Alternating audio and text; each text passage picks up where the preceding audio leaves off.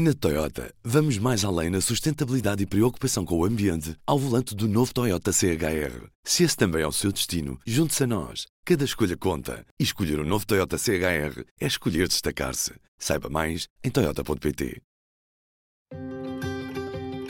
Viva! Hoje saímos da cidade para entrar nas questões do mundo rural. Falamos sobre as transformações na agricultura para responder à crise climática com o desafio de não perder a viabilidade económica. O caminho proposto pela União Europeia, que coloca o clima no topo das prioridades, não tem agradado a todos os agricultores.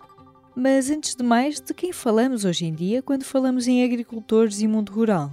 Quem nos responde é a eurodeputada Isabel Carvalhais, eleita pelo Partido Socialista.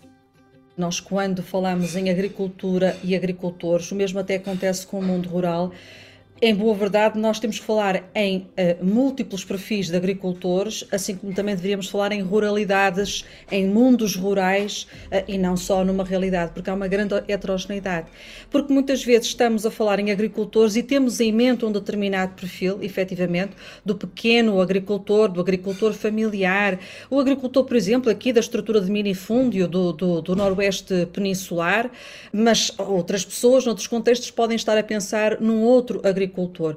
Eu diria que há espaço, e isso é importante frisar, há espaço para todas as dimensões, porque todas elas são importantes. É importante uma dimensão maior, de facto, para permitir que a, que a própria Europa tenha essa capacidade de continuar com grande disponibilidade uh, uh, de, de, alimentos também para exportação. Uh, e é fundamental depois também o espaço do pequeno e médio agricultor, que muitas vezes vem já de uma tradição familiar porque ele é, desde logo, em muitas situações, a âncora do mundo rural. O mundo rural, as zonas rurais não se restringem à agricultura, estão muito para lá da, da, agricultura, mas não podemos esquecer que ela de facto é uma dimensão económica e não é só económica, mas é uma dimensão económica muito importante e é também uma dimensão muito importante da própria biodiversidade do espaço rural, para além de tudo aquilo que é cultura e saberes tradicionais que estão associados à própria agricultura.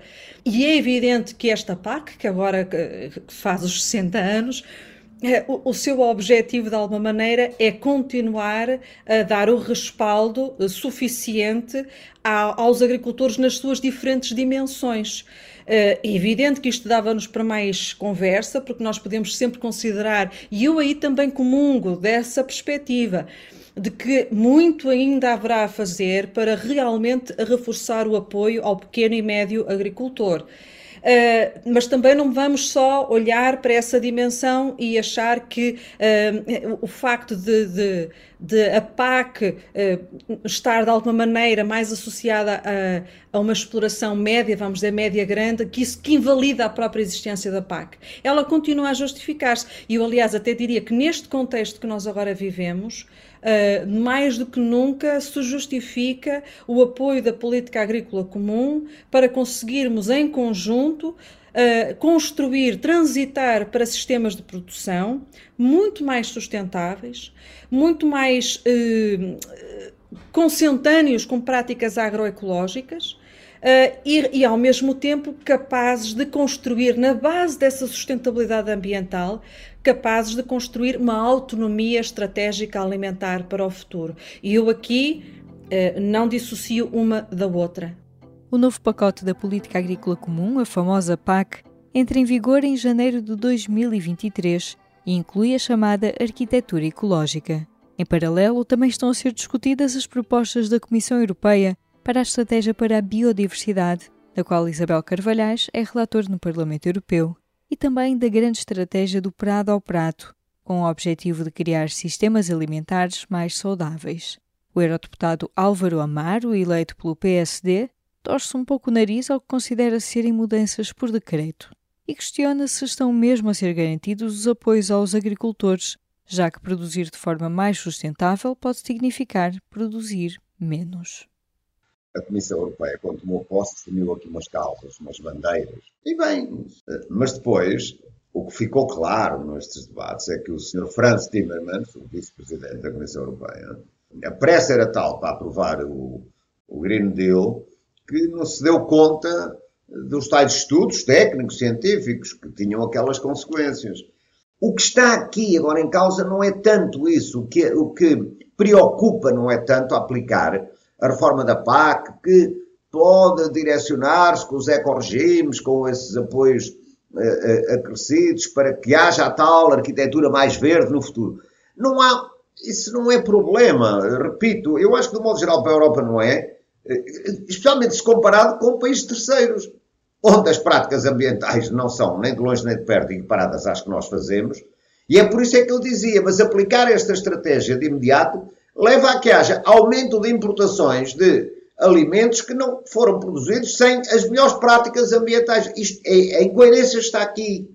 O que nós devemos é, eh, sem guerra, com a guerra, por maioria de razão, não podemos ir, não podemos ir uh, com uma velocidade tão grande, porque senão muitos vão ficar para trás.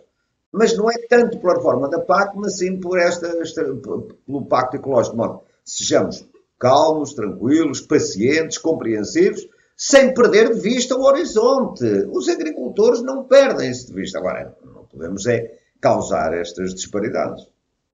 Agora, na verdade, estamos a iniciar um caminho, eh, isso é indiscutível, de transformações de que eu tenho defendido aqui no Parlamento Europeu que não sejam, eu digo, uso muitas vezes que sejam reformas, não revoluções. Eh, isto tem que ser com um gradualismo. Eh. Se para alguns o caminho é o das reformas graduais, há quem considere urgentes os desafios do ambiente. É o caso do eurodeputado independente Francisco Guerreiro, que faz parte do grupo dos Verdes no Parlamento Europeu. Francisco Guerreiro defende que uma revolução verde terá sempre que ser feita com os agricultores, dando-lhes meios para não ficarem para trás.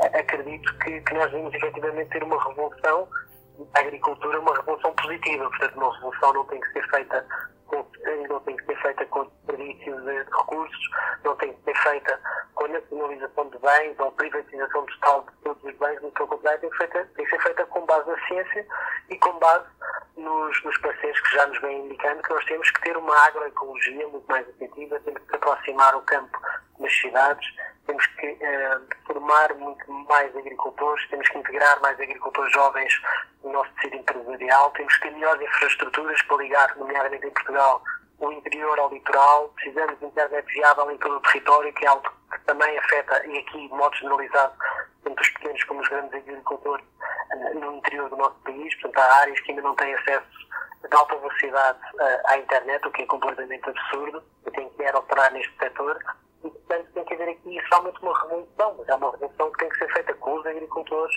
com os setores agrícolas, com as empresas, com as pessoas e com os territórios que são mais afetados por estes setores, nomeadamente em Portugal, uh, áreas rurais. Gradualismo ou revolução? Isabel Carvalhais prefere ficar-se pelo meio, mas diz que tende a concordar com o eurodeputado ecologista. Com esta salvaguarda, as pessoas de facto precisam ter os meios para não, uma, uma revolução pode ser, uh, pode ser uh, o fim, o fim de, de, de, muita gente, de muita, de muita economia, de muitas famílias. Agora, se estamos à espera que isto seja um bottom-up, é? que isto seja sentido, isso era o ideal, é que isto fosse sentido de baixo para cima e, portanto, que a revolução se fizesse dessa maneira. Mas atenção, é obrigação das políticas públicas estimularem precisamente estas revoluções, criarem as condições de contexto. Não é também decretar e agora amanhã-se, né? decreta-se e agora as pessoas pá, façam lá, resolvam a transição, olha, quem ficar pelo caminho fica. Isso não, né? nós temos que, é a nossa obrigação moral, ética, criar as condições, para ajudar os agricultores a terem aconselhamento científico, aconselhamento depois para fazer a transição uh, para práticas mais agroecológicas. É a obrigação dos Estados uh, certificarem-se, no fundo, que há condições no mundo rural para, de facto, haver a expansão do, do digital, etc. Não deixar isto tudo só para os privados porque os privados naturalmente vão para os sítios que lhes são rentáveis e provavelmente não irão para pequenas zonas, para zonas remotas, zonas rurais com pouca população. Portanto, nós temos que fazer isso, nós, ou seja, o mundo político tem que criar essas condições de contexto. E tem que criar políticas públicas que estimulem essa transição, porque se é na base do estar à espera que estejamos todos de acordo que a transição é necessária, daqui a pouco não temos é planeta. E, portanto, isto tem é que ser acelerado. Não pode ser acelerado de uma forma incauta, digamos, uma forma assim eh, que, que não permita eh, uma transição justa. Este foi mais um P24. Se gostou de ouvir este episódio, siga o podcast na sua aplicação preferida e partilhe. Eu sou a Aline Flor, desejo-lhe uma boa semana.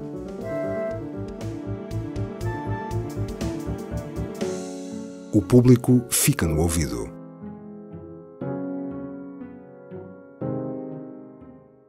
Na Toyota, vamos mais além na sustentabilidade e preocupação com o ambiente ao volante do novo Toyota CHR. Se esse também é o seu destino, junte-se a nós. Cada escolha conta. E escolher o um novo Toyota CHR é escolher destacar-se. Saiba mais em Toyota.pt.